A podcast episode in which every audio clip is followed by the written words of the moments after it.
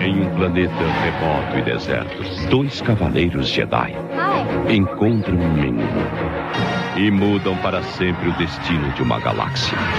Star Wars, Episódio 1 A Ameaça Fantasma. Você lutou nas Guerras Clônicas?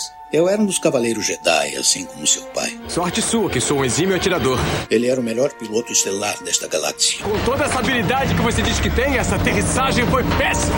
E um guerreiro astucioso. E cadê o seu sabre de luz? Ele foi tirado da minha mão. Por uma pedra? É, por uma pedra. Deve estar por aqui em algum lugar. Que desculpa esfarrapada, hein? E era um bom amigo. Pode me ajudar aqui se quiser, tá, mestre? Eu não. Estou me divertindo muito. Por mais de mil gerações, os Cavaleiros Jedi foram os guardiães da paz e da justiça na Velha República. Nessa guerra, um perigo existe de perdermos quem somos. Antes da Era das Trevas. Antes do Império. Forte você é com o lado sombrio, jovem. Mas não tão forte. Tô com um pressentimento muito ruim. Os Jedi são todos tão inconsequentes. Só os melhores. Ah, mas se não é a mulher careca. Ah, mas se não é a nojentinha e insignificante mascote do Skywalker. Você está ouvindo CaminoCast do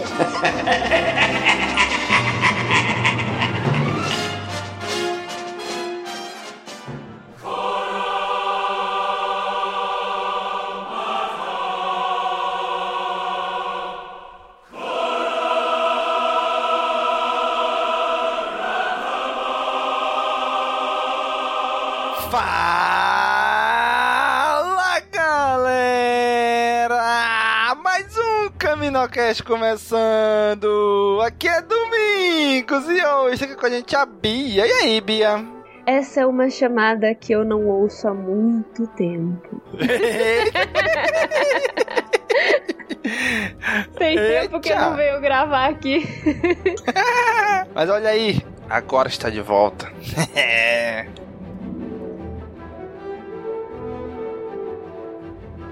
E tá aqui com a gente também o Denho. E aí, Denho? Importância não é sinal de qualidade.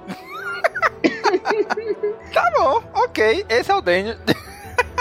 Tá normal, né? É.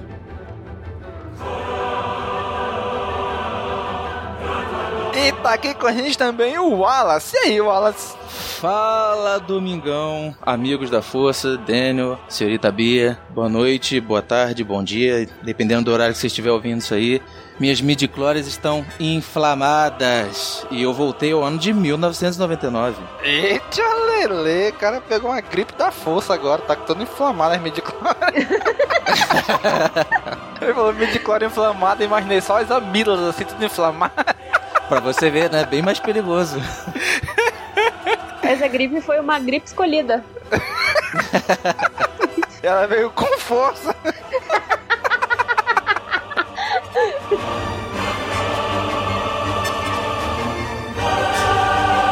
Muito bem, gente. Hoje estamos aqui reunidos 20 anos após a estreia de Star Wars Episódio 1, A Ameaça Fantasma. Hoje vamos relembrar este clássico do cinema e das nossas vidas. Vamos comentar aqui, 20 anos depois, o que representa esse filme pra gente, pra saga, pro cinema. E vamos comentar tudo isto agora.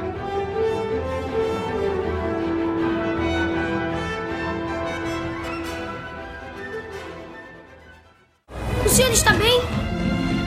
Acho que sim. O que era aquilo? Eu não sei. Mas era bem treinado nas artes Jedi. Eu acho que ele queria a rainha. O que é que nós vamos fazer? Vamos ter paciência. Anakin Skywalker, esse é Obi-Wan Kenobi. Oi. Você também é Jedi? Prazer em conhecê-lo.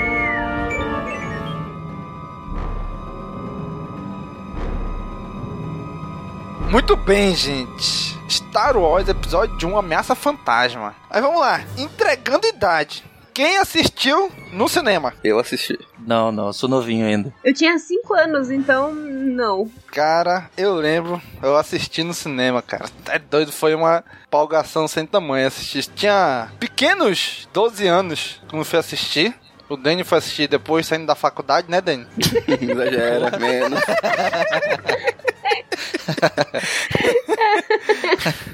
tá bom, tá no primeiro período só, né?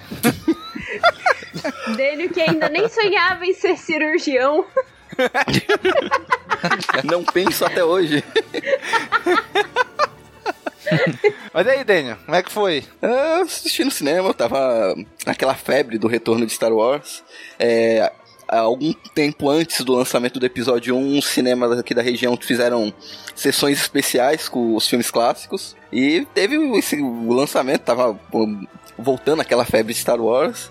Eu fui ver no cinema. Na época eu gostei muito do filme. É, eu também, meu conhecimento sobre o universo expandido era beirava zero, né? Conhecia mais basicamente só os filmes. E o que tinha jogado em algum joguinho, um jogo de videogame ou outro. Mas eu gostei muito do filme, né? Até rever ele depois em VHS e ver, começar a, ver algum, a, algumas falhas de desenvolvimento do filme. Mas não é um dos piores, não. É, Dani, mas tava quantos anos na época, Dani? É, foi em 99. Em 99? Em 99 eu estava com 15 anos. Não, Dani, não de trabalho, de idade.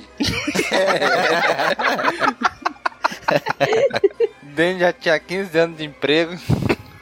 Caraca, hein? Caraca, mas como é com 15 anos, bicho? A gente não sabe de nada da vida, né, bicho? Nem de cinema, nem de porra nenhuma, né? Desculpa, cara amigo ouvinte aí que tá nos ouvindo agora que você tem 15 anos, você é muito importante para nós, viu? Só pode deixar claro. com 15 anos, o jovem só vai no cinema pra dar uns pega. Agora, com o ingresso a quase 40 reais, 50 reais, não dá nem pra dar uns pega. É doido. Caramba, agora. Tem que prestar atenção no filme. O jovem é forçado a prestar atenção no filme agora. Cara, eu lembro que eu fui. Eu tinha assistido, eu tinha alugado né, a trilogia clássica em VHS. Eu aluguei um box que eu achei na locadora lá que eu sempre ia. Eu assisti, sei lá, acho que no ano anterior, dois anos antes, não sei. E eu jogava muito Star Wars no Super Nintendo, né? O Super Retorno de Jedi. Joguei muito esse jogo. Difícil. Nossa, esse jogo era difícil demais, mano. Até louca. é horrível. Passei meses pra zerar aquela desgraça. Mas aí, quando foi pra ir pro cinema, eu, ou seja, eu já tava na pilha também. Mas, cara, com 12 anos, a gente não liga, ah, filme ruim. Não, 12 anos, tô no cinema, Star Wars, é isso aí. Né? Então, eu lembro na época que eu amei muito o filme. Hoje, eu vou dizer pra vocês, hoje eu aprendi a admirar as coisas boas do filme já teve uma época que eu não gostei, não gostava desse filme. Hoje não, hoje eu pego o que é bacana, o que é legal, o que ajuda a expandir o universo, né? Da trilogia clássica. E eu aproveito isso aí, né? Em vez de ficar só reclamando, aproveito as coisas boas. o que dá pra aproveitar de bom nesse filme, né? É, mas o filme não é de todo mal. Não, ele tem pontos positivos, com certeza. A única coisa que eu não gostei na época e continuo não gostando até hoje é a corrida de pods. Pô, mas não, não, aí você. aí você tá de brincadeira, né? Corrida de pods é a melhor coisa do filme. Não, a melhor coisa do filme pra mim é a trilha sonora. Depois da trilha sonora é a luta não, de é, sabres com, envolvendo o Darth Maul. É, a trilha sonora realmente Isso eu é concordo. Inquestionável. Bia, você lembra quando você assistiu a primeira vez esse filme? Eu lembro. Eu fui. Eu conheci, quer dizer, eu não conheci Star Wars por causa da exposição que teve em São Paulo, né? Mas antes de ir, porque eu soube que a gente ia e tal, eu falei, ah, vou, beleza. Aí antes de ir, eu tinha alugado os DVDs das prequels, né? Dos três primeiros filmes. E daí eu assisti e daí eu fiquei louca, insana, assim. Quando eu cheguei na exposição, eu já tava me sentindo, tipo, super, super mega fã, assim, sabe? Uhum. então eu cheguei na época época, para mim era tudo lindo, era maravilhoso, eu estava num hype. Eu entrei lá na exposição já, aquela coisa tipo, ai meu Deus, emotiva, vou chorar, olha que lindo. Isso era criança ainda.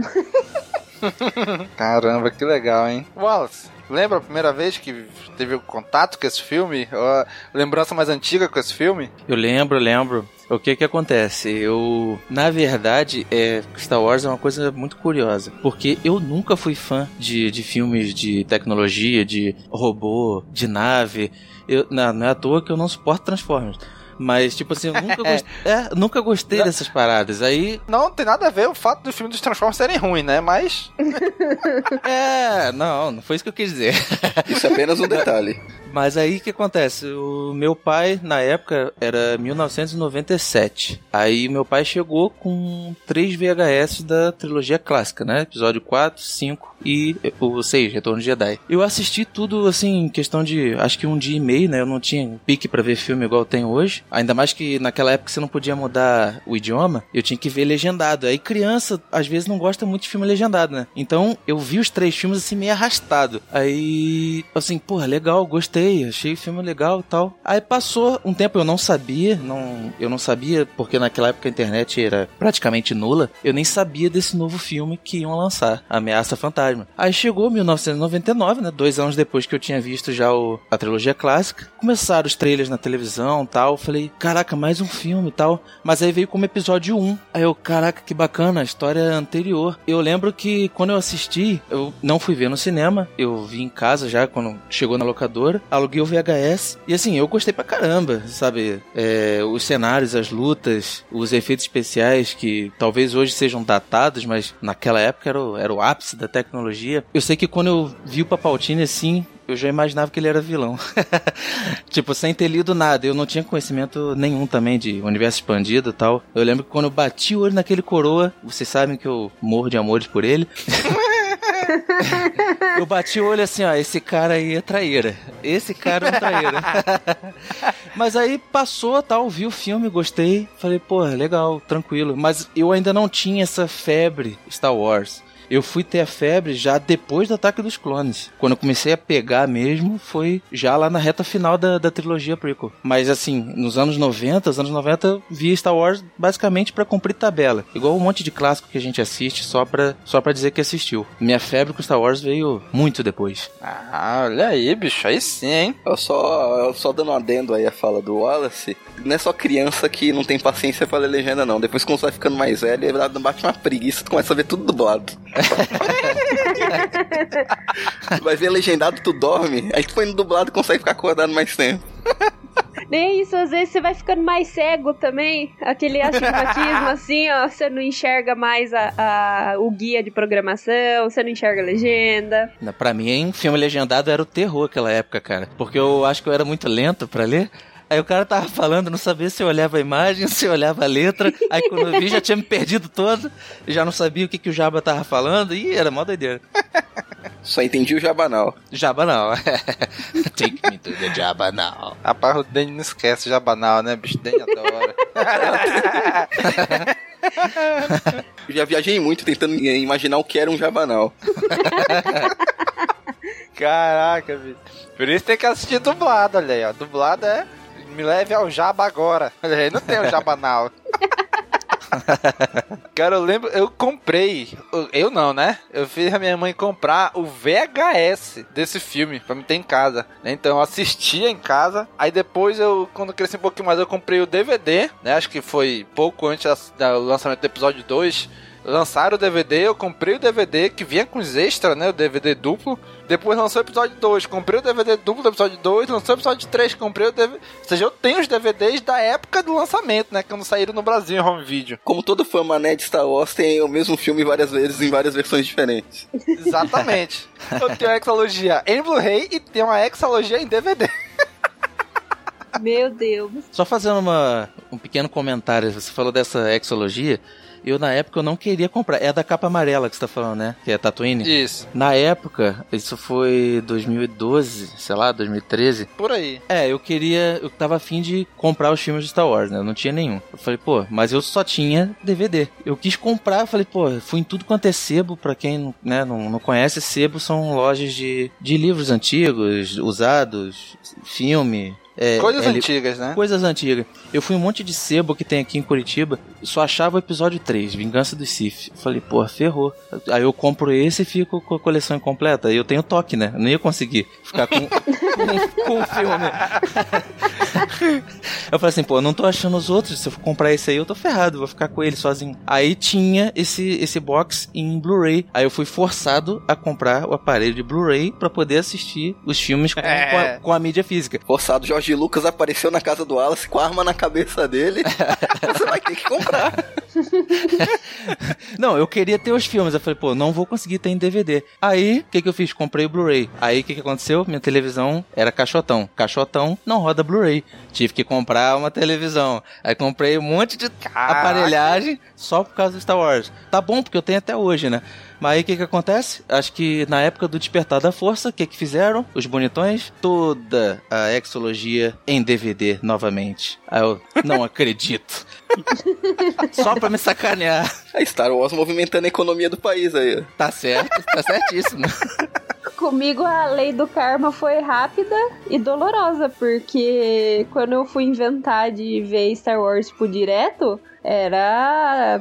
Não era nem torrent, você baixava por aqueles programas bem vagabundo mesmo. Três dias para baixar um filme. Usava muito casar. Casar, emule. Exato. Vai Beatriz baixar esses filmes aí, e daí já vem aquele famigerado cavalo de Troia, né? Exatamente. Casar é antigo, hein? O karma vem na hora. O karma veio na hora, assim, ó. Na hora que você já colocava pra baixar, já, ele já vinha assim, ó. Ó a cagada aí que você fez.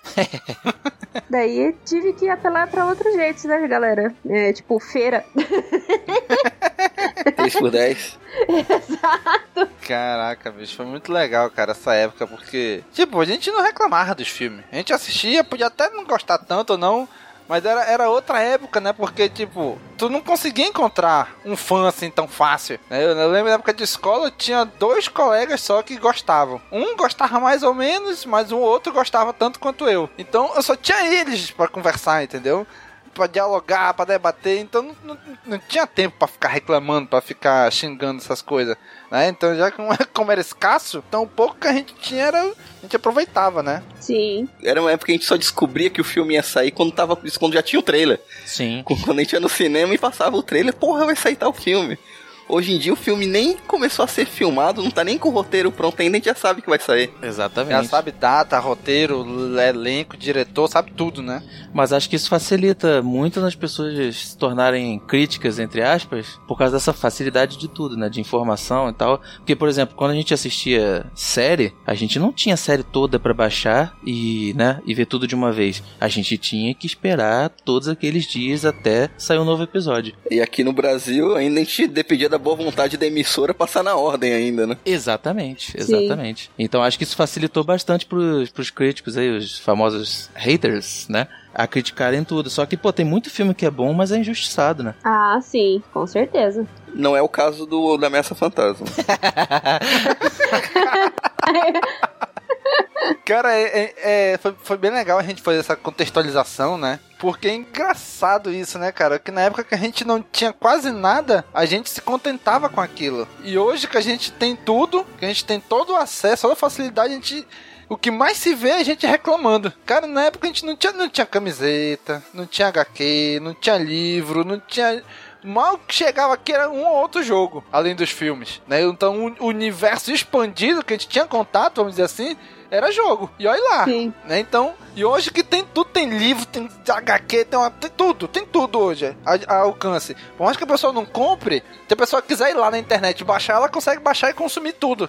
Naquela época não tinha isso, né? Então, hoje que a pessoa tem tudo, a pessoa aquela história vem fácil, vai fácil, né? Exatamente. Vem fácil, ah, essa é uma porcaria, isso não presta, isso... E naquela época a gente não tinha toda essa essa crítica a fazer, né? A gente consumia e era isso aí. E era feliz com o que tinha, né? Sim, e fã de Star Wars viveu um jejum muito grande, né? De, de uma trilogia para outra. Sim, foi aí quase 20 anos de diferença, né? Sim, né? E, pô, por exemplo, a trilogia Troll já, já existia, mas como que você conseguia naquela época, né, acesso a isso? Quando você tinha acesso a isso? O livro e essas coisas. Era mais, era mais difícil, né? Bem mais difícil. Sim. Né? E é legal a gente ver isso, né? Porque o que acontece? 20 anos depois, a gente olha para trás, tentando lembrar daquela época. Tipo, tinha pedido, pai, não era no cinema, queria ver esse filme.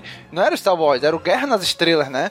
E, pai, eu queria assistir Guerra nas Estrelas, me leva e tal. Aí ele foi, me levou. E eu fui assistir no cinema e ficar maravilhado. Eu, caramba, que legal e tal. E não tinha com quem falar, mas ficar imaginando o que poderia vir depois e tal. Né? Então, o, o, o, acesso à informação que a gente tinha, eu sempre fui muito fã de banca de revista. Hoje é muito difícil encontrar uma, mas quando eu vejo, eu tenho tempo, eu paro, eu fico horas dentro da minha banca de revista. Folhei uma revista aqui, folhei outra revista dali. E, e eu lembro nessa época, a única fonte de informação que a gente tinha era as revistas. Revista 7. Isso, revista 7, tinha umas revistas que vinha com pôster, que tu desdobrava a revista, ela virava um pôster. Eu lembro que eu tinha uma dessa que eu grudei do lado da minha escrivania, que onde eu fazia a tarefa da, da escola, do lado eu grudei uma dessa que veio do, do episódio 1, né? Que apareceu o patinho atrás, a corrida de pod, os personagens espalhados assim. E eu achava aquilo o máximo, eu, caramba, tem um pôster de Star Wars e tal né? E, e, era muita especulação, porque a gente não tinha informação. Sim. Então é bem legal isso daí. Não, isso quando não lançavam não umas notícias falsas assim de propósito, mas às vezes a pessoa não tinha tanto embasamento. Aí saiu uma notícia, todo mundo acreditava e ia espalhando, né? Eu lembro que quando meu pai me apresentou Star Wars, ele dizia que o Darth Vader, ele era ele era piloto, não deixa de ser verdade, né? Ele era um piloto, só, só que uhum. ele sofreu um acidente na nave e se queimou tudo, por isso que ele usava aquela armadura. Só que, né, nós sabemos que isso não é verdade. Mas assim, se espalhava a notícia de, de um jeito assim, né, avassalador. Começou aí as fake news. E é legal, cara, porque eu fui ver o vídeo de bastidores, né? Gente, uhum. olha, vou dar uma dica para você, cara amigo ouvinte, que eu aprendi agora estudando pra esse cast. Quando sair um filme, saiu em home video, compra. Os melhores extras são desse primeiro home video. Eu fui assistir os extras do, do episódio 1 em DVD, que eu comprei na época, como eu falei. Cara, o disco de extra, DVD de extras, é recheado de extra. Aí eu fui pegar o disco de extras do Blu-ray, dessa edição da Exalogia que saiu. Uhum. Cara, não tem quase nada. Né? Por quê? Porque saiu naquele primeiro. O que sai Sim. nesse é o que sobrou daquele que eles reciclaram daquele primeiro.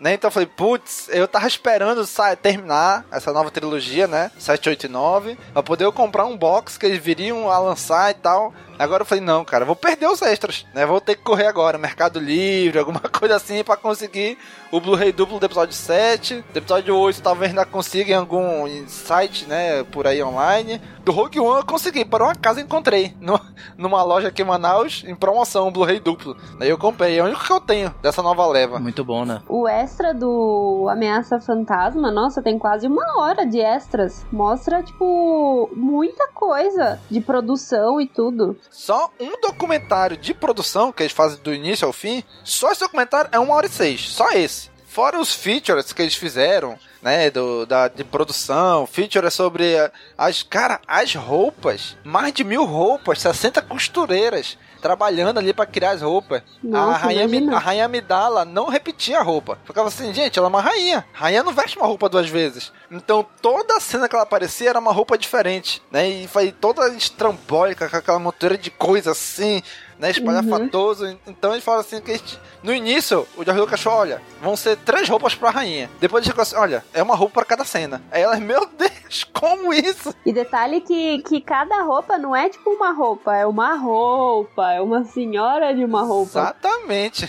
Não é qualquer um coisa. Prop, né? e peruca, e negócio caindo, e brinco, e joia, e pedra. É, é muita coisa, é muita coisa mesmo. Apesar disso, o livro, apesar de ser Legends, o Dark Plagueis, ele tem uma parte que ele fala sobre a cultura de Nabu. E que Nabu realmente faz parte da, da, da, do estilo de vida deles ter essas roupas espalhafatosas. Então não era só a rainha, né? Tipo, claro, a rainha por ser rainha mas o restante povoado também tinha meio que essa ligação com essa parte de, de roupa, figurino e tal. É interessante isso aí, né? Porque que tu falou do negócio da cultura é que eles falam num dos, num dos features lá, dos featurettes, que ele fala assim que, cara, tudo em Star Wars, o George Lucas fala assim, tipo, não dá pra te aproveitar alguma coisa. Ah, não, vou comprar aqui essa roupa pra usar no filme, vou Não, tudo tem que ser fabricado, porque é outra galáxia, é outra roupa, é outro tipo de talher, é outro tipo de casa, é outro tipo de lugar, são outras culturas. Então, cada planeta tem uma cultura. Então, ele falou assim, tudo, tudo em Star Wars tinha que ser fabricado, né? Então os custos de produção eram muito elevados por causa disso, né?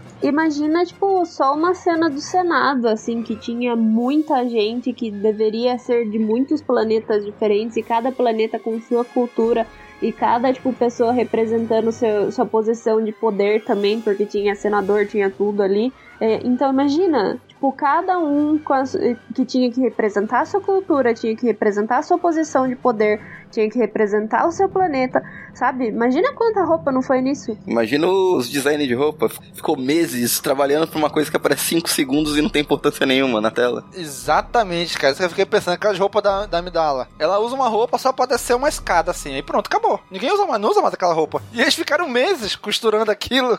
Imagina. Às vezes demora muito, cara. Eu lembro que tem um dos vídeos que eles mostram eles pintando o Darth Maul, né? O Ray Park. Cara, dá agonia de ver eles desenhavam a, o contorno de cada uma daquelas tatuagens dele. Com, tipo, era tipo um lápis, um pincel. Aí eles iam pintar Sim. de preto. Aí depois eles pintavam de vermelho, depois pintavam de preto. Aí colocava o chifre. Cara, imagina, já ia metade do dia só nisso. Aí sobrava só a outra metade para filmar. Quando eu fiz a maquiagem do Darth Maul, só de fazer o rosto sem chifre, sem nada, foi duas horas. Vocês pegam Olha aí pra vocês verem. E fora que ainda tem que ficar olhando uma foto da primeira vez para ver se tá tudo igualzinho, se não tá Exato. torto, pra não ter erro de continuidade. Aham. Uhum. Todo dia. Não, isso porque eles escolheram o preto básico pro Ray Park. Por, porque, pra falar a verdade, é, eu tava vendo umas fotos, o, o Darth Maul, ele teve vários visuais. E um deles era uma roupa meio dourada, meio armadura, meio cheio de, de pedrinha, sabe? E imagina se eles optassem por esse tipo de figurina. Eles escolheram o preto básico já porque o rosto já dava muito trabalho. Uhum. E é legal isso aí que tu falou, porque tem. Eles sempre fazem muito desenhos conceituais, né? Sim. E é legal que a gente sempre a gente comenta aqui que Star Wars ele aproveita o próprio lixo, né? Ou seja, muitos dos desenhos conceituais do Ashmole depois foram usados pra Mãe Pro Guarda Mandaloriano de The Clone Wars. Se eu não me engano, até passagem, não é, Bia? Foi, foi, um, foi sim. Né? Então, e, e, no DVD, no DVD não, no Blu-ray, nos eixos do Blu-ray, ele mostra algumas artes conceituais e vai dizendo, né, algumas coisas. E lá aparece uma que diz assim, ó, isso aqui depois foi usado pra Mentalzinho no Clone Wars. E tu vê, é total Mentalzinho. Eles mudaram também a própria naturalidade da Sage, né, porque na, no Legends ela é de Ratataki, né. Mudaram um, ela pra Datomiri por causa do Darth Maul pra deixarem, tipo, tudo coeso, sabe? A, a Mentalzinho, o Darth Maul, o Savage, a, a Sage, pra vir todo mundo, tipo, do mesmo lugar para ficar coeso o design deles, né? Pra não ficar confuso, tipo, não, esse é de Ratataki, não, esse é de Datomir. Pois é, cara.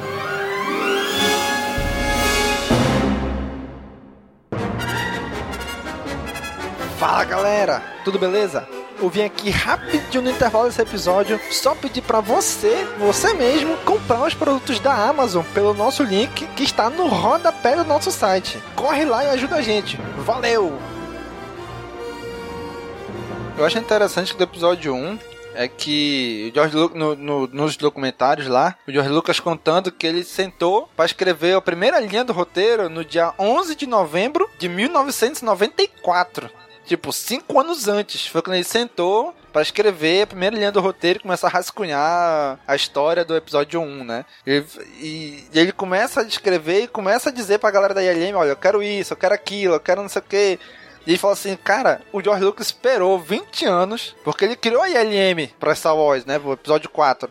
Então, em 94, uhum. já eram quase 20 anos que a LM foi fundada em 76, né? Então, ali em 96, 97, que é quando começa a produção e as filmagens mesmo do filme, ele falou assim, cara, o George esperou 20 anos a ILM se desenvolver para fazer o que ele queria, né? Inclusive o cara diz assim, olha, que os filmes normais têm em média 250 tomadas, né, para pro filme todo. Filmes monstruosos como o Titanic, que saiu um ano antes, né, em 98, tem de 450 a 500 tomadas. E o George chegou lá, olha, a minha ideia é essa aqui, que eles foram ver, tinha em média, mais ou menos de 1.700 a 2.000 tomadas pro filme. Ou seja, quase 10 vezes mais que um filme normal. Né? Então ele fala assim, cara, é doido. É, o que já tornaria inviável esse filme ser filmado em película. Sim, e, e tornaria inviável qualquer, qualquer estúdio não aprovaria um filme desse, né? Mas como ele era o dono de tudo, ele era o dono da Lucasfilm, ele era o dono da ILM, ele era o dono da Skywalker Sound, ele era o dono do THX, ele era dono de tudo. Então ele falou assim, eu vou fazer.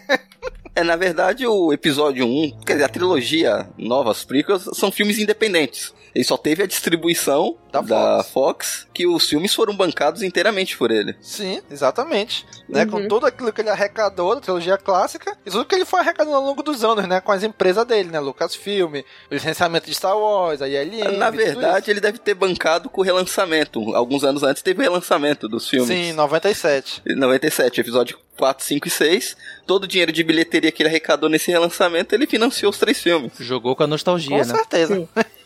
Exato. Tanto que eles, falaram, que eles falaram que a ILM, pro, pro George fazer o que ele queria, eles tiveram que criar vários softwares novos para poder desenvolver o filme, porque o que eles tinham não atendia, né? Computação gráfica não tava engateando naquela época. E ele e o episódio 1 foi o primeiro filme a ter personagens inteiramente de computação gráfica, coisa que na época era impensável, né? É, aparecia uma coisinha ou outra, mas um personagem que participa da ação e acompanha a história toda, que no caso foi Jar Jar Binks, foi a primeira coisa, foi uma coisa inédita. Não ficou lá essas coisas, né, mas... Não, não só Jar Jar Binks, Jar Jar Binks, o Ato, Cebuba... A batalha totalmente virtual. Cara, né? aquela batalha... Sim. Eles mostram, ele, tipo, eles treinando, né, pra, pra fazer a, a cena lá de bat a batalha do... O duelo dos três, né?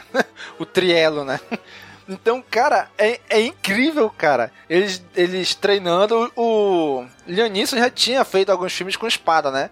Então ele já tinha um certo domínio do que fazer. Só que aí falou assim, cara, só que a gente tá lutando com sabre de luz. Uma parada que não tem peso. Então não pode usar a mesma coisa que é uma espada, porque a espada tu sabe que é lâmina metal batendo metal. Então aqui não, aqui não tem peso, é luz. Então é um jeito diferente de lutar, né? De treinar, né? Então eu achei bem interessante isso daí, né? Dele dizer essas coisas, né? É, fora deles reclamando que o Ian McGregor não parava de fazer vrum, vrum, vrum durante as gravações. Não, o, o próprio Denise falou isso numa, numa entrevista, né? Eu falei, cara, a gente tava foi começar a treinar, começar a filmar, a gente não parar de fazer o barulho com a boca. Até que chegou um momento que a gente parou e falou assim: não, a gente tem que parar com isso, não, não vai dar certo. no meio da luta, a gente mexendo no filme, a gente mexendo a boca lá, né? Eu só digo um negócio, quem nunca? Ah, com certeza. Ah, numa Star Wars Celebration de 2017, o George Lucas estava falando sobre isso, que na hora do, do treinamento eles ficavam fazendo som, acho que o McGregor mesmo, e o Anakin mais, mais, uh, mais adulto, não esqueci o nome dele agora. Sim. Eles, é, é, Chris isso, isso. É isso Eles Chris. ficavam fazendo barulho com a boca, aí o Jorge Lucas, é, sei que é legal e tal, mas né, vamos, vamos, te vamos, vamos tentar não fazer esse som. Aí o que acontecia? Eles não faziam o som, mas continuavam fazendo o, a expressão com a boca. Aí o Jorge Lucas olhava assim, eu ainda tô vendo a sua boca mexer. E a câmera tá pegando. eu imagino que seja uma coisa viciante, né? A Laura Dern, que ela falou que quando ela fez o último filme agora, né? Ela falou uhum. que também toda vez que ela pegava no blaster, ela fazia piu-piu. E daí o pessoal falou assim: pelo amor de Deus, para, a gente já teve problema com isso antes. Aí ela falou: Meu, não tem como. Tipo, você vai pegar um blaster, você vai fazer piu-piu, você pega um sabre, você vai fazer. não tem como, né? Muito bom, né? A, a coreografia do, da luta é do próprio Ray Park? do Darth Maul, ele ajudou. É, ele ajudou, porque ele era, uhum. já era dublê, né? Mas tinha um cara lá, profissional, que ajudava eles. Ó, faz um movimento assim, assim. Então eles coreografavam os, os movimentos e depois acelerava pra fazer em, em, velocidade mais rápida, né? E acertar os movimentos. O negócio do Darth Maul, eu vi no painel dele da Celebration, que teve a última Celebration, ele, a única coisa que ele falou que, tipo, ele treinou com o cara, ele falou assim, nossa, eu super respeitei o, o que ele falava, né? Porque, tipo, ele falou, ó, oh, vocês têm que ter um jeito mais selvagem de lutar e tal, porque você não cresceu nesse meio, tipo, social e não sei o que. Ele super explicou. Mas daí ele falou assim: então, cara, só que, tipo, essa arma que eu tô usando é um sabre que tem dois lados. Se eu pegar e fizer esse movimento, eu ia cortar meu braço fora, sabe? Ele falou pro cara, daí o cara, tipo, verdade, então vamos mudar isso. Então eles foram, tipo, conversando pra ir encaixando a coreografia com o jeito da luta do Darth Maul mesmo. Mas o Ray Parker é um cara que manja muito de artes marciais. Ele manja demais, nossa, ele é faixa preta, tipo, em sei lá quantas lutas. É, isso daí só ressalta a falta que ele fez na trilogia, né? Porque ele poderia ter continuado. É, ele, é, é, é, é bater, bater na mesma tecla, né? Foi um personagem muito mal aproveitado, um personagem que tinha potencial para ser o grande vilão das prequels, que foi cortado no primeiro filme, né? Nossa, com certeza. Literalmente, né? Cortado no primeiro filme. Apesar que eu acredito que o Ray Parker, embora ele manje muito de artes marciais, seja um ótimo dublê, ele é um ator bem ruinzinho, né? Eu não sei se ele ia ter capacidade de atuação, ainda mais como diretor como George Lucas, para carregar o peso de um grande vilão durante três filmes. Tanto que em solo, não é spoiler porque já passou um tempo, é, quem favor, faz né? o Darth Maul é o Sam Witwer, que faz a voz dele tanto em The Clone Wars quanto em Rebels. Você tá de sacanagem que o Darth Maul aparece em Han Solo.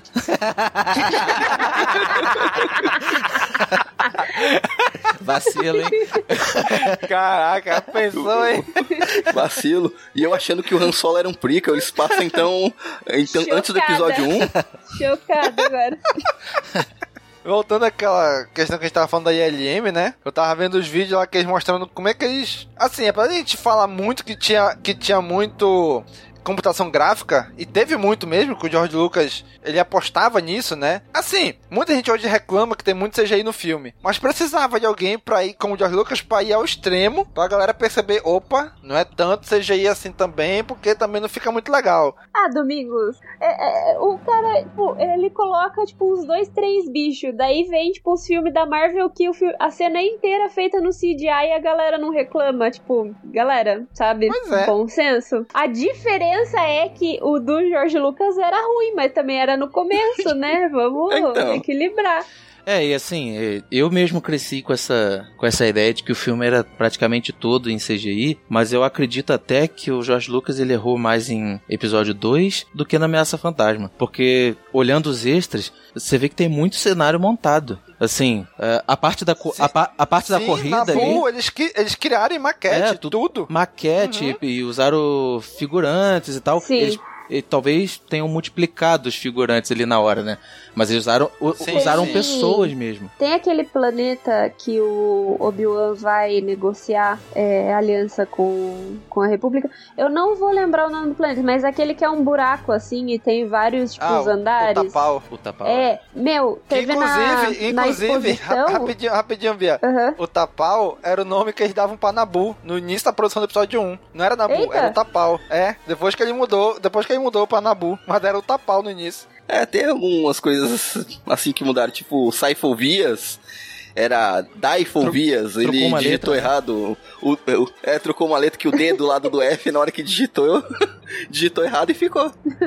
Mas então, esse planeta, ele era uma maquete gigantesca e tinha na exposição que eu fui de Star Wars lá, e eu lembro que eu fiquei chocada, porque eu fiquei tipo, nossa, não era, tipo, eles não cavaram um buraco na areia, sabe?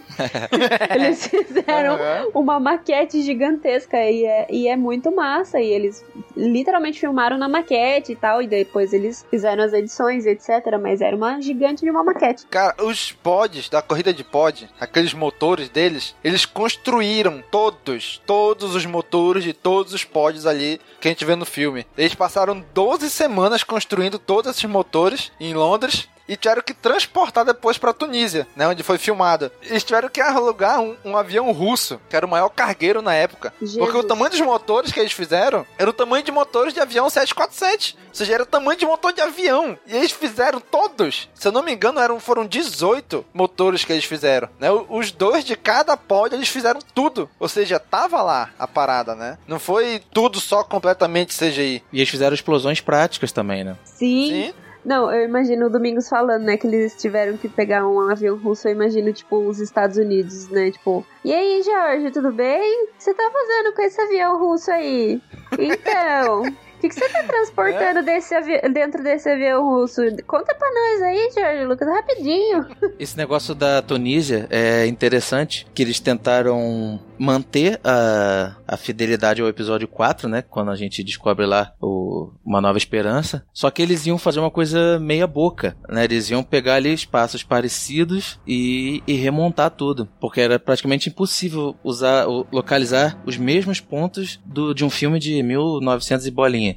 É, que eles não tinham, eles não tinham guardado a localização, não escreveram em nenhum lugar a localização do, das, das locações. Né? Exatamente, né? é o produtor que acho que é Rick, Rick McKellon, Rick Mac... Algum, é, Rick Alguma coisa assim. Ele, por um acaso, descobriu um arqueólogo que fez um TCC sobre uma nova esperança. E o cara uhum. foi a salvação dele, porque levou ele, não em pontos exatos, mas assim, a aproximação mais, mais fiel possível do, da nova esperança. Assim, imagina um cara no mundo inteiro que ajudou a produção do filme. Foi, eu vi isso aí, ele falou que ele tinha ficado meses lá no, deserto da Tunísia fazendo pesquisa, né? E falou assim, olha, já que a arqueologia não é uma parada que muita gente gosta, então ele tentou tornar atrativo com isso, né? O TCC dele, acho que foi o TCC do, do PHD, do doutorado, é, um negócio, negócio assim. Desse. Foi foi as locações de Star Wars na Tunísia. E ele foi lá atrás, né? Usando as técnicas de arqueologia para achar. E foi o cara falou assim: cara, ele foi a nossa salvação, que a gente não sabia onde estavam as coisas. Encontraram até coisas na, na casa das pessoas, assim,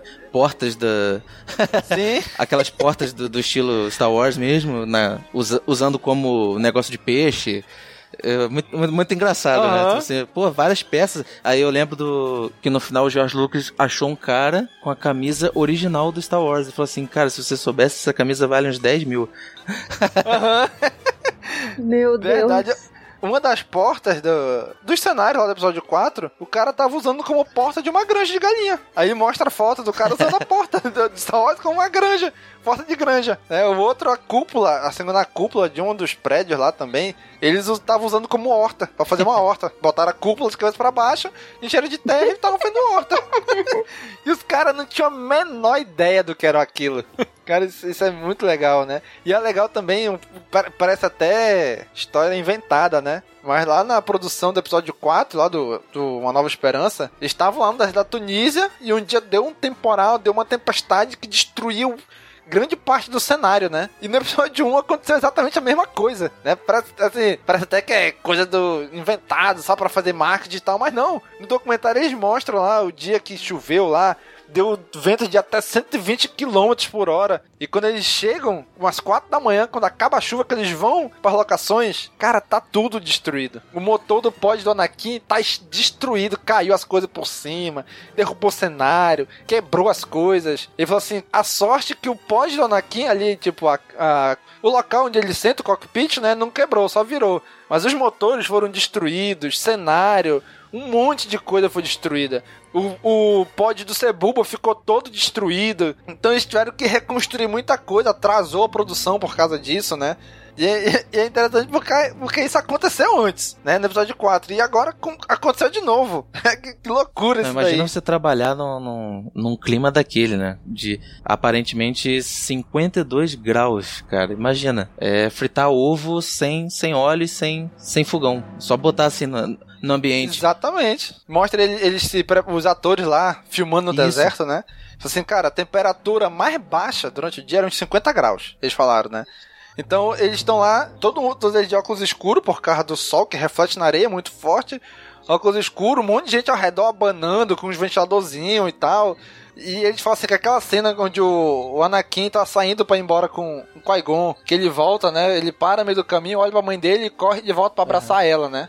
Ele falou assim, gente, vocês estão vendo ali eles limpinho, bonitinho, arrumadinho? Tava fazendo exatamente 52 graus durante a gravação dessa cena. Nossa. Agora você fica imaginando na trilogia clássica o Peter Mayhew naquela roupa do Chewbacca e o Anthony Daniels dentro daquela lata do C-3PO.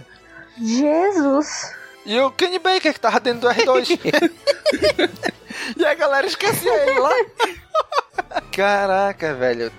52 graus. Em Manaus é conhecido como lugar quente pra burro. Eu lembro que a temperatura mais alta que eu já vi aqui foi 44 graus. Que já é muito, né? Cara, tava insuportável. 44 graus. Imagine, 52, 55. 57 Jesus. graus. É inacreditável isso, cara. cara. Aqui em Curitiba, 29 graus, já tô passando mal. Imagina acima de 30. É bem isso. É bem isso aqui também. Aqui em Manaus, 29 graus, o pessoal passa mal, mas de frio. Ah, tá muito frio. Não é de quente, é de frio. 29 graus é frio aqui. Caraca. é, cara. Então, assim, é, é muito legal tu ver esses, assim, esses paralelos acontecendo, né? A corrida de pods, eles mostrando, eles fizeram a miniatura de 12 metros ali do daquela cena onde seria onde ficava onde ficava a arquibancada e onde passa ali como se fosse da para completar a volta, né? Eles fizeram uma miniatura enorme de 12 metros. Aí o que, que eles fizeram na arquibancada para botar a galera? Eles botaram cotonete na arquibancada inteira, pintaram cada cotonete de uma cor, né? E esse era era a, a torcida, pô. A arquibancada era isso. Então eles botavam aí botou uns ventilador embaixo da, da arquibancada, cara, para os cotonetes ficarem se mexendo assim, né? Como se fosse realmente pessoas ali e cada um se movendo diferente, né? Aí, quando foi depois disso, eu fui reassistir o filme. E nessa cena, tu, eu para, parei pra prestar atenção, em algum momento tu vê realmente que eles estão se mexendo assim, tipo, todo mundo de boa, assim, a cena, lógico, cena bem do alto, né? Tu vê que no filme tu não percebe que é cotonete, porque deve ter feito um tratamento digital ali. Mas tu percebe que eles estão se mexendo assim, sabe? Como se fosse todo mundo de boa, assim, só um ventinho de leve mexendo eles. Tu diz, ah, aqui as cotonetes se mexendo. Só num padrão, né? Só que é, só que no filme tu não, tu não vê que é cotonete. São pessoas ali, né? Só que numa visão mais, mais ampla, mais aérea, que tu não consegue perceber a fisionomia das pessoas. Mas, cara, é bem legal tu ver isso. Como é que eles resolviam as coisas, né? É, eles, eles ainda estavam engateando no CGI, mas ainda tinham os pés enraizados na, nos efeitos práticos que para mim é, dá mais crédito ao filme. Né? Tipo, eu prefiro muito mais um filme com efeito prático do que com computação gráfica. Claro que tem computação gráfica hoje Exatamente. é quase perfeita, né? Mas, mas se puder escolher, com certeza escolheria efeito prático. Se eu fosse fazer um filme, né, claro. Cara, ver o Jurassic Park 1 até hoje é muito crível aqueles dinossauros. Isso era uma maquete animatrônico, um monte de coisa. Então até hoje tu assiste o, o Jurassic Park 1, ele é muito crível ainda. Né? E, falando, e, e, é interessante que falando de Jurassic Park 1, porque eu lembrei do Steven Spielberg, né? E a gente sabe Sim. que ele é amigão do George Lucas, né? E ele foi lá nas filmagens do episódio 1. E você olha aqui, cara, como é que a gente tá fazendo isso aqui? Vai ser o, os novos Stormtroopers, que era um, um robô do, daqueles da, da Federação do Comércio, né? Em tamanho real que eles tinham feito. Esses são os novos Stormtroopers. A gente fez ele meio besta, meio boboca, justamente para mostrar que mais pra frente eles vão evoluir pros Stormtroopers, né? Que são pessoas que são, onde assim, mais, mais precisos, são melhores, né? Que não é tão assim, tá como Stormtrooper é, né? Mas era que fazer um, um robô piorado em relação aos Stormtroopers, né? Eu achei bem legal ele explicando isso. Como é que é que o Obi-Wan fala? Só Stormtroopers têm a pontaria tão. Como é que é que ele fala? É, só Stormtroopers têm a pontaria, tem... são tão precisos isso, assim. Isso. São precisos. o maior caô da galáxia. Corta pra cena do Stormtrooper batendo a testa na, na porta. é. cara, eu. Um dos caras que estavam, que era um, um, dos responsáveis por toda essa parte de efeitos visuais e tal, era o John No, né? Que ele foi supervisor dos efeitos, diretor criativo da ILM. E pouca gente sabe, né? Que ele é o criador, um dos criadores do Photoshop, né? Então ele trabalhava nessas paradas de criar software né, para ajudar em filme. Então, ele é o criador do Photoshop, um dos criadores do Photoshop. Caraca. Legal. E, é, e aí, e aí tá lá, ele é, um, ele é um dos supervisores de efeitos visuais da, da trilogia prequel toda, né? Então ele aparece muito nos vídeos de extra, ele conversando com o George Lucas. Ó, oh, isso aqui a gente pode fazer assim, isso aqui faz de outro jeito. Ele leva, assim, um, um isopor gigante com diversos storyboards do filme e tal. O George Lucas vai estar tá com dois pincéis na mão, né? Um amarelo e um rosa. O amarelo, um com uma cor, não vou lembrar qual, uma cor ele pinta, ó, isso aqui dá pra fazer real, não, isso aqui vai ser computação gráfica, né? E tem, sei lá, um, se não me engano, são 2.500 storyboards. Eles levam o George Lucas começa, não, isso aqui é real, isso aqui vai ser CGI, isso aqui é real, isso aqui é CGI. E ele, e ele com os pincéis lá, sai riscando todos os storyboards, né? Que é pra eles saberem, bom, isso aqui a gente consegue fazer com efeito prático, isso aqui a gente vai ter que partir pro CGI. Né? Então é, é, bem interessante ver esse processo sendo feito, né? Uhum. É, isso até a hora que ele erra. Aí já não sabe mais o que é real, o que é CGI. é, aí que, que ele, ele erra, perde a mão. Ele baixa a cabeça. Aí que ele perde a mão no filme. E é legal, cara, porque, como a gente falou, apesar do filme ter muito CGI, ele foi, dizer assim, o que deu o grande boom da computação gráfica. Então, o Titanic, que é ali um, dois anos antes, eles fizeram o, boa parte do, do navio construíram boa parte do navio nos cenários e tudo, né? Então eles fizeram isso em maquete, em cenário e tudo, e o George Lucas, não, para quê? Vou fazer em computação gráfica, não preciso gastar com tudo isso. né? Então, assim, ele foi o cara que alavancou a computação gráfica, né? Tanto que até hoje um dos principais estúdios de efeitos visuais ainda é a ILM. Sim. Né? Apareceu o ETA lá do Peter Jackson um pouco depois com o Senhor dos Anéis, mas ainda assim, ainda hoje, LM é o grande nome dos efeitos visuais. Tanto efeitos visuais quanto em áudio também, que na, nos filmes tipo Disney, essas coisas, 90% deles é LM e o, o, o, áudio é a Lucasfilm. Isso, lá da Skywalker. A Skywalker, é Skywalker Sound. Sound, alguma coisa. É, que é a divisão deles pra som, né? Uhum. Então, eles, ele, cara, eles se especializaram nessas paradas. Eles são referência, cada um na sua área, né? Sim. Então o George Lucas, ele tinha o melhor à sua, à sua disposição, né? Os melhores profissionais, as melhores tecnologias.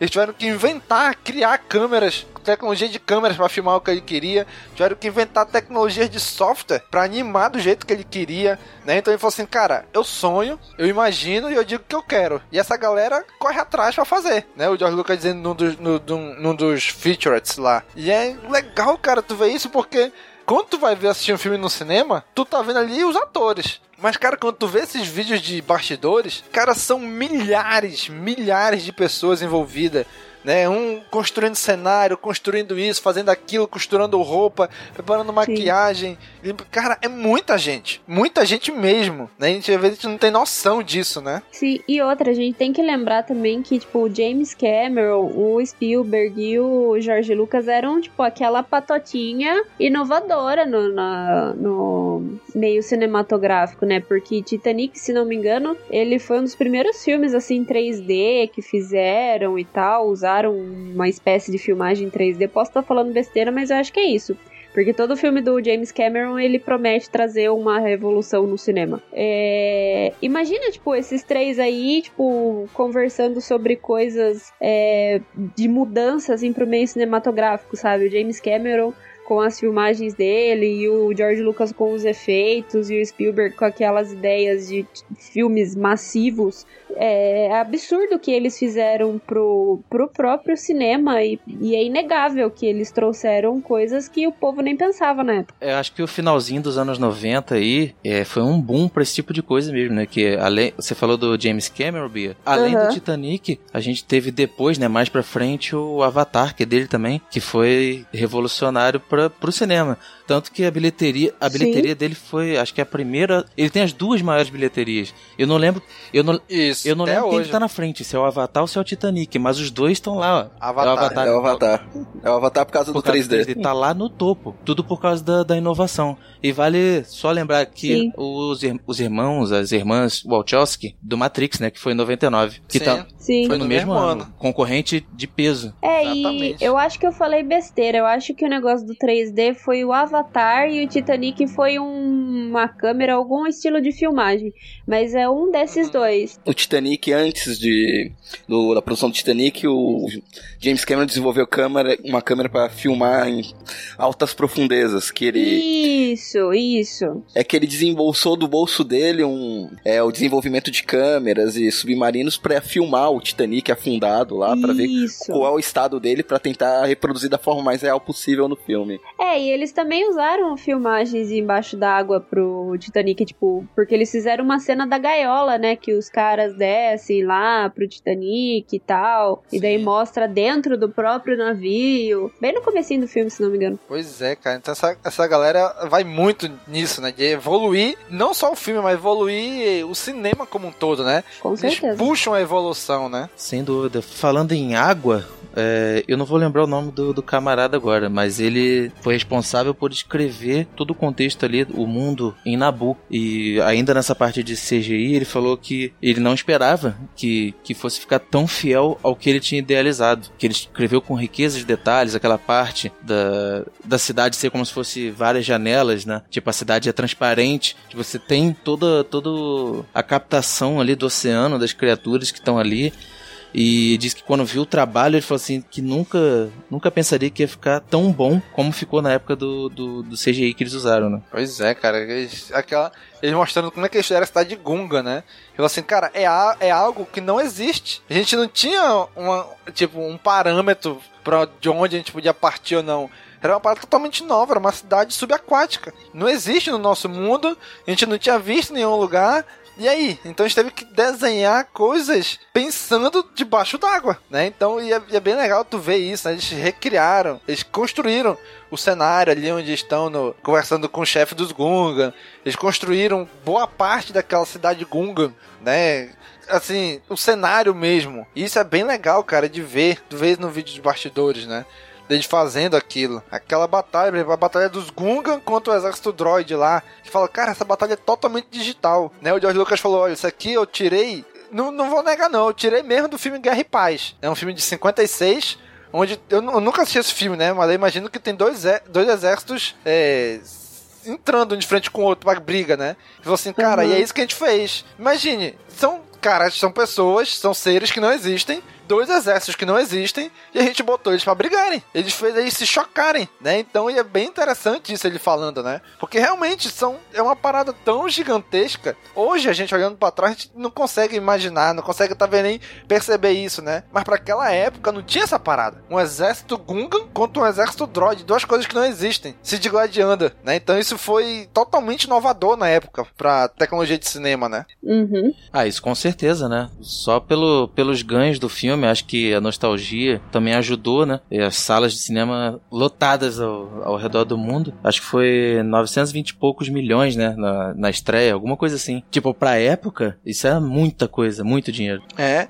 O episódio 1, na verdade, foi o primeiro que passou a barreira do 1 bilhão por causa daquele relançamento em 3D que eles fizeram já em 2011, se eu não me engano, né? Então, foi aí que ele passou a barreira do 1 bilhão. Mas ele arrecadou muito ainda nessa época, né? Uma época onde não tinha três filmes em exibição em 3D, não tinha essas paradas que foi o que fez o Avatar explodir de bilheteria, né? Então, ainda assim, a galera passou semanas ali se preparando em fila e tudo para ir assistir, né? o filme. Então é bem legal, cara. Essas coisas, né? Que eles, que eles puxaram pra indústria do cinema. Uhum. Né? Puxaram, foram o carro-chefe da, da evolução da indústria de cinema. Né? E é bem legal a gente ver que o Star Wars, o primeiro, trouxe isso, criando a ILM, que não existia. Não existia filmes com efeitos visuais como eles queriam. E 20 anos depois, eles puxando de nova tecnologia com computação gráfica, com misturando coisas gráficas com coisas reais. Né? Ele fala assim: como é que a gente ia fazer, por exemplo, o Lianisso interagir com um personagem totalmente digital, que era o Ato. E eles fizeram com o Cebuba, né? Então é, é, é, bem, bem legal tu ver isso, é, isso acontecendo, isso nascendo, né? Hoje é tão comum, mas na época isso não existia, estava nascendo aquilo. Né? Então isso foi bem inovador. Ser pioneiro é sempre trabalhoso, né? Sim. Sim. Hoje tem é, mapeamento e, e, projeção né, de, de, de, personagens e até recriam pessoas é, digitalmente e tal. Mas naquela época não tinha, né? Então, imagina o trampo que dava. É, é legal que eles mostram lá no, nos bastidores, eles começando a engatear com esse negócio de captura de movimento. Tem um cara com uma roupa lá, hoje a gente vê aquela roupa preta cheia de pontinhos brancos, né? O uhum. cara com uma roupa tipo como se fosse aquela, mas bem arcaica ainda. Ele tentando fazer movimentação, o cara que fazia Jar Binks também fez isso, eles captaram o movimento dele, mas tu vê que era uma parada muito arcaica ainda, comparado ao que a gente vê hoje, né? Tipo o Circus, Sim. por exemplo. O que, ele, o que a gente vê ele fazendo, né? Então, era uma parada que tu tava vendo ele nascer, a tecnologia. Nascer aquele conceito que hoje é tão comum, né? Sim.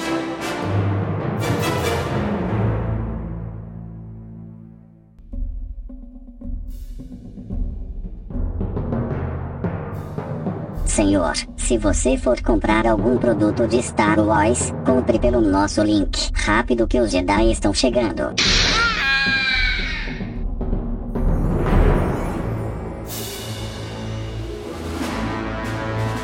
Tava vendo também aqui nos extras do Blu-ray também, que assim como a gente viu que muitas das artes conceituais do Darth Maul foram aproveitadas para vários outros personagens, o da Padme também, né? O, o visual da Duquesa Satine, lá de Clone Wars, veio da Padme, de um desses artes conceituais que foi usada para ela. A senadora Chui, se não me engano, eu não lembro o nome dela direito, cara, aquela senadorazinha azulzinha Chuchi. que aparece. Isso, a Chuchi, Chuchi. que apareceu em Clone Wars, também veio de, de, de, de artes conceituais da Padme que, foram que não foram utilizadas no filme, né? Mas tu sabe de onde, de quem é a culpa disso, né? Do quê? Dave Filoni é um guaxinim do lixo do Jorge Lucas, né? Sim, total. Sim. Sim. Muito bom, muito bom. Não, o Dave Filoni, o, o, o George Lucas joga o lixo fora, o Dave Filoni é aquele obrigada, mestre, obrigada, mestre, e daí pega e leva embora. Obrigada, mestre, e leva embora. Isso mesmo. Vocês sabiam que o Bale Organa aparecia no filme? Sabe que foi cortada a cena dele? Era outro ator, né? Era outro ator, nada a ver com esse que a gente conhece, né? Era um outro cara, bem mais novo, ele ia falar lá no Senado, né? Olha, a gente concorda que tem que ter o voto de desconfiança contra o chanceler Valorum. Nessa, nessa cena tem uma menina com visual igualzinho da Leia, né? Não sei se você reparou. Caraca, sério? Não reparei não. É, depois dá uma olhada só. Eu vi essa cena hoje, inclusive. Eu, o cara, ela tava com o vestido branco e o headphone lá de cabelo. Nessa cena aparece o ET do Spielberg. Isso, nessa cena aparece, no Senado aparece o ET do Spielberg num dos cantos. Três ET, na verdade, né?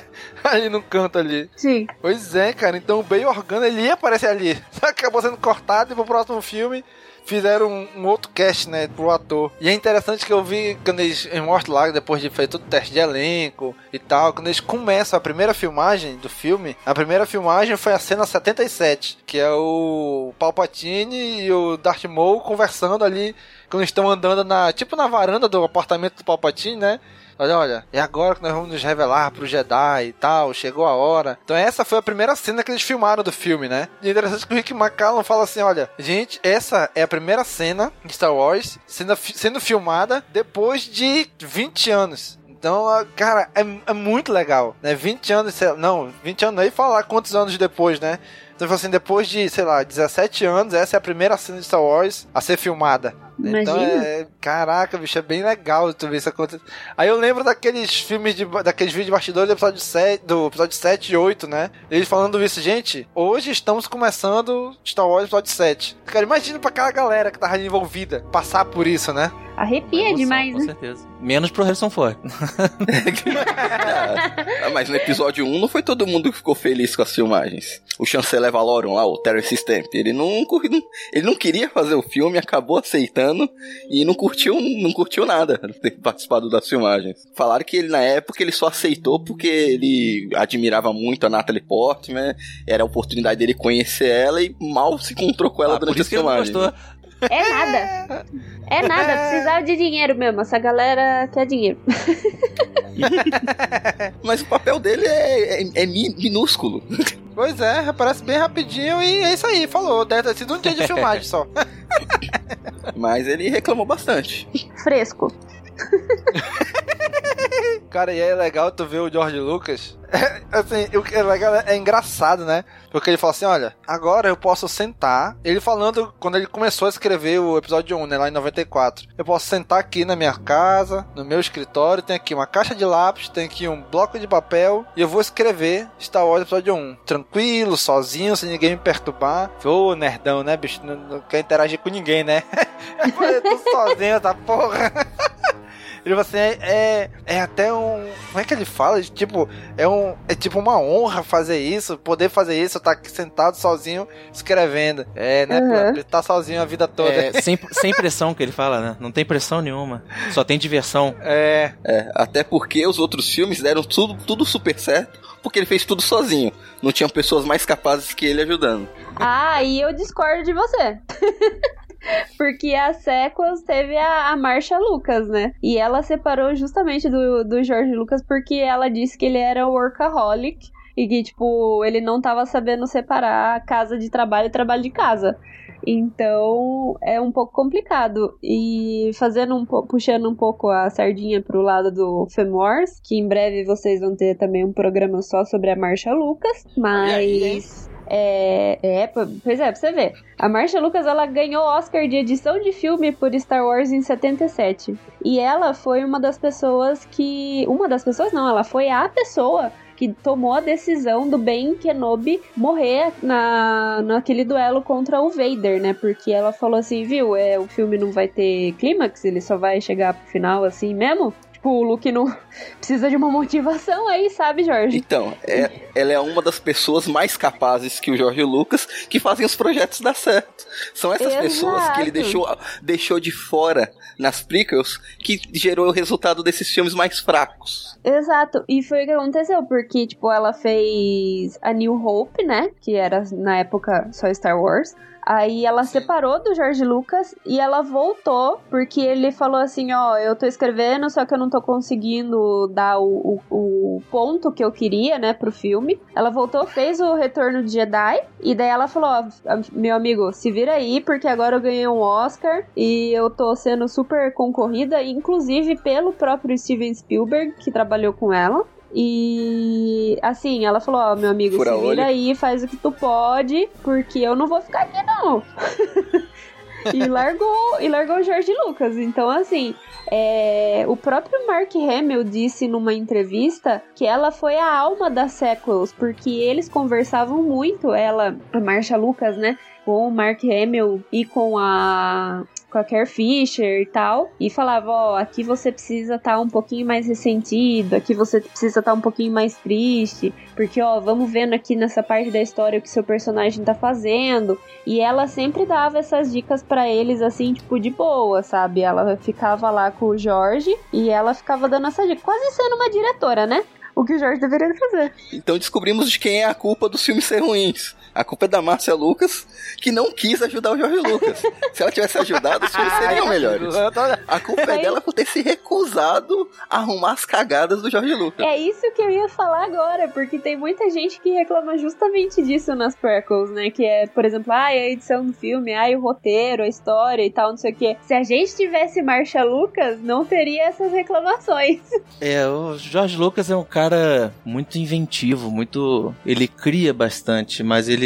O grande. O, ele não sabe executar. é, o grande pecado dele foi querer dirigir, né? E não colocar alguém mais capaz. Mas ah, sem dúvida, a me- a mente dele é incrível pra criação, no caso. O grande problema do Jorge Lucas é que ele é, como você diz, ele é muito inventivo, ele tem muitas ideias, mas como é, as prequels foi praticamente um filme independente dele, ele tava com muito poder nas mãos e não tinha cobrança nenhuma. Sim, então ele fez do jeito dele, não tinha ninguém pra podar, ele não tinha um estúdio que tava colocando dinheiro ali e falar, não, chega, aqui não tá legal, pra, pra acabar indicando o que tá certo, o que tá errado. Não tinha ninguém que tava Sim. lá pra poder bater de frente com ele. E- Então ele tava que nem o Anakin, né? Cego de arrogância e por poder. Exatamente. Não, eu acredito que foi isso mesmo. Exatamente, cara. Não, mas é o que eu digo aqui em casa até, assim, pro meu namorado e tal. É... Basicamente, ele é tipo minha Marcha Lucas, né? Porque eu fico com a cabeça no ar e sempre precisa ter alguém pra pôr o pé no chão, né? E no caso, a Marcha Lucas colocava o pé no chão do, do Jorge. Falava, ó, aqui você tá meio que viajando. Aqui, ó, não vai dar muito certo você fazer isso daqui. E se largasse ele, acontece o que aconteceu nas prequels, né? Pega muita coisa e acaba não resolvendo quase nada. Pois é, cara. Então, sabe, é, é- é tão legal tu ver esse processo de criação e tu ver a importância de cada papel na, na produção, né? De não ter um cara só dizer, não, eu quero assim, eu quero assim, acabou-se, né? É importante tu ver o processo, né? E foi aí que foi criado o Story Group. É, é verdade. É, é, tem uma, tem uma desses features que é eles entrevistando o Liam Neeson, né? Ele fala uma parada que eu não tinha percebido, né? Que um, um dos subtextos que o George Lucas coloca nesse filme é sobre a questão da vida, que ela é interdependente, ela, ela depende de uma, uma das uma coisa depende sempre da outra. Por exemplo, os Gungans lá em Nabu, os Gungans, eles precisam dos humanos, dos Nabu, e vice-versa, né? Eles estão, tipo, numa simbiose ali. E quando ele vai explicar pro Anakin que são os midichlorians, ele fala a mesma coisa, olha, as midichlorians estão em nós, a gente é uma simbiose, a gente precisa delas e elas precisam da gente. Então tem esse texto durante o filme em diversos momentos, né?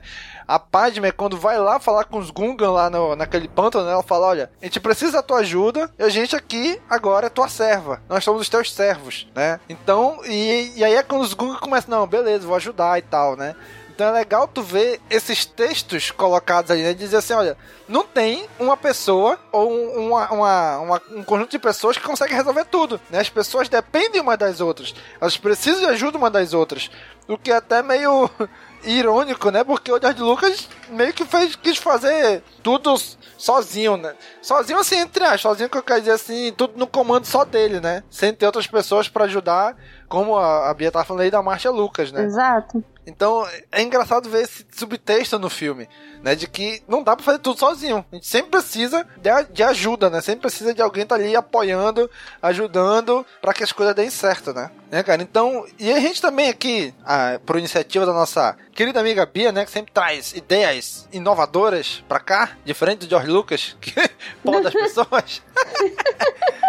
Né, ela lançou no Twitter pergunta do que, que a galera achava do episódio 1 e tal, não foi, Bia? Isso. Conta aí o que, que a galera falou. Eu perguntei bem no geral, assim, sobre o que as pessoas achavam do, do episódio 1, ou sobre os 20 anos, né, do episódio 1. E recebi quatro comentários aqui, que tem um de um amigo meu, né, que fez faculdade de cinema, o Vicentini C137 no Twitter. É um droid ele? É quase, né? O nome dele é nome de droid no Twitter. Ele falou que não é tão ruim assim, porém o, ele ama demais as prequels, mas o terceiro episódio é o, mais, é o favorito dele, né? Tipo, o episódio 3 e tal. É, assim, concordo. Sim, é eu também, também. Concordo. É o mais redondinho dos três. Sim. E também temos o Alex, que o, o arroba dele é OlexLee. E ele fala que o Darth Maul tem um visual muito maneiro e é isso que ele gosta no filme. Do visual maneiro do Darth Maul ou o visual maneiro do filme todo? O visual maneiro do Darth Maul. Ah, então ele deve curtir a novela da Record. O capeta tem o mesmo visual.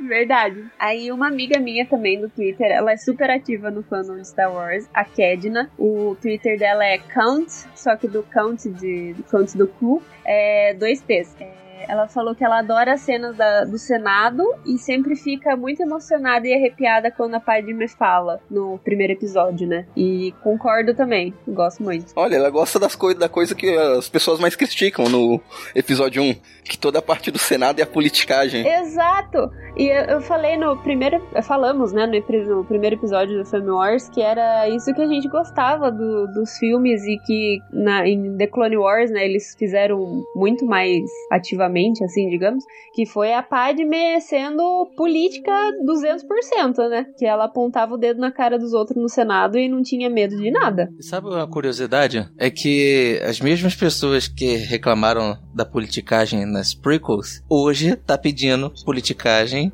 na trilogia Disney. Como é que pode, né? O mundo, o mundo dá volta. Nossa! Total, total, demais, demais, demais. Aí... O jogo virou, não é mesmo? Aí também temos o comentário do Alice Ligor no Twitter. É, ele fala que ele gosta muito do filme, que o Qui-Gon Jinn é um personagem sensacional.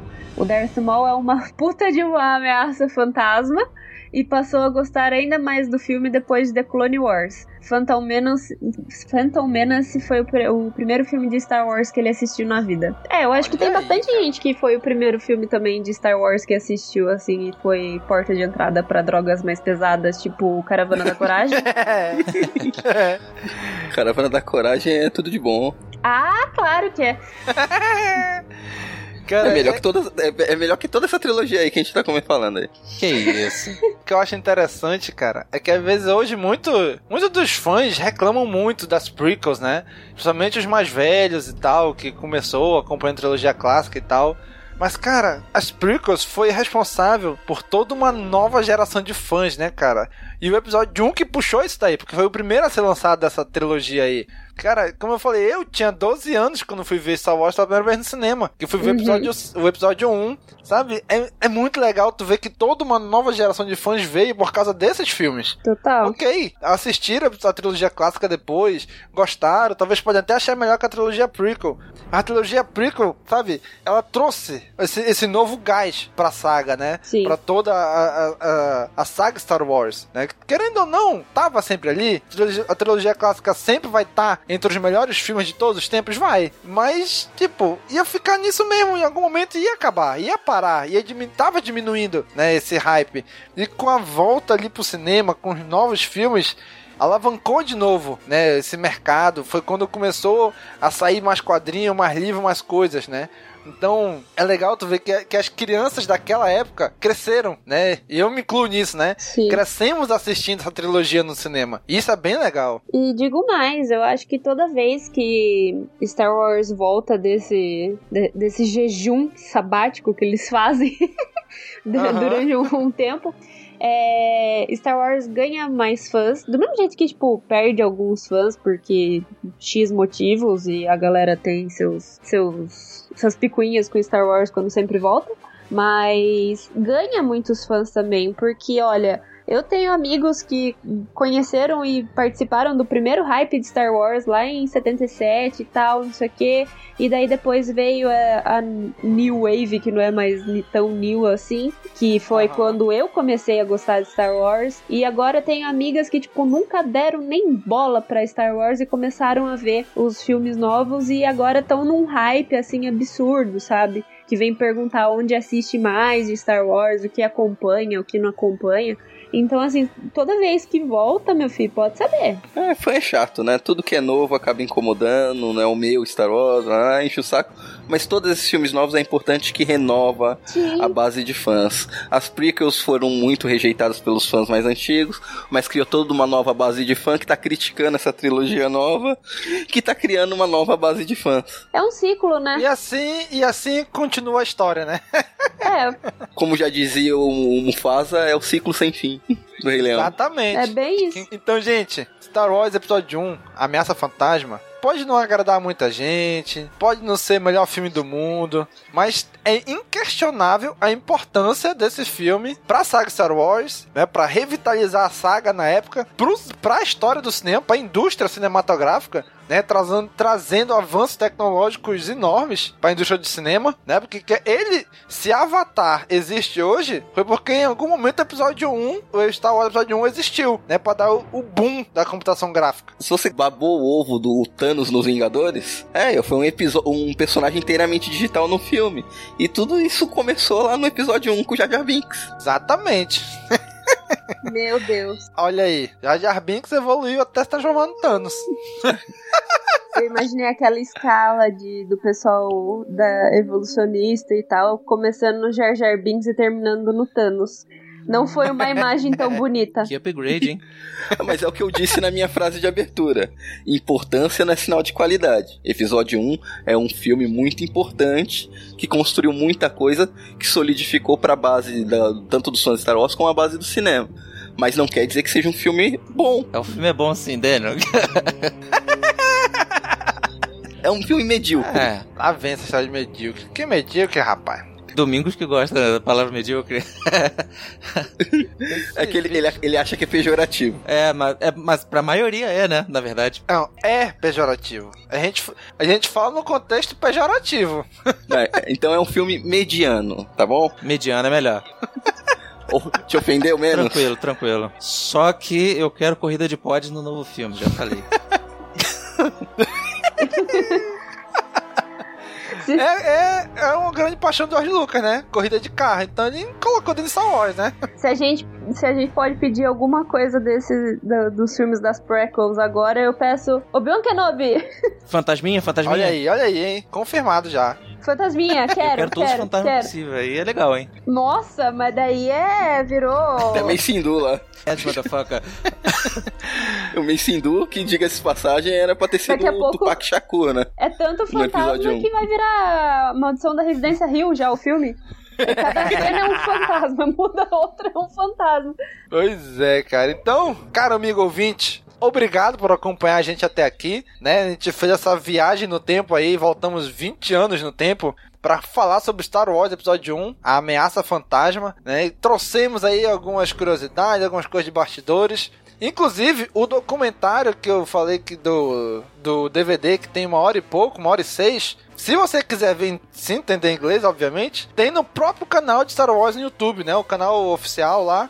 Tem lá, vai estar no link, link no post aqui de alguns desses vídeos, desses features, desses bastidores. O que a gente achar legendado, a gente vai estar legendado, né? Mas a maioria vai estar só em inglês. Mas é legal você ver como é que foi feita a construção do filme, como é que era, né? O filme que levava, sei lá, 3, 4, 5 anos para ser feito. Hoje um filme se faz bem mais rápido, em bem menos tempo, né? Então é legal você ver ele sendo construído. Link no post para esses vídeos aí que estão tudo no YouTube. E já sabe, né? Curte, comenta, compartilha, divulga nas redes sociais. Né? Estamos aí na iminência de fechar a terceira trilogia de Star Wars e voltamos aqui ao início de toda essa história que deu a origem ao Darth Vader, de onde ele surgiu, como é que ele foi feito, tá bom? Curte, comenta, compartilha, divulga nas redes sociais. Um abraço e até a próxima. Falou, pessoal! Tchau, tchau! Adiós!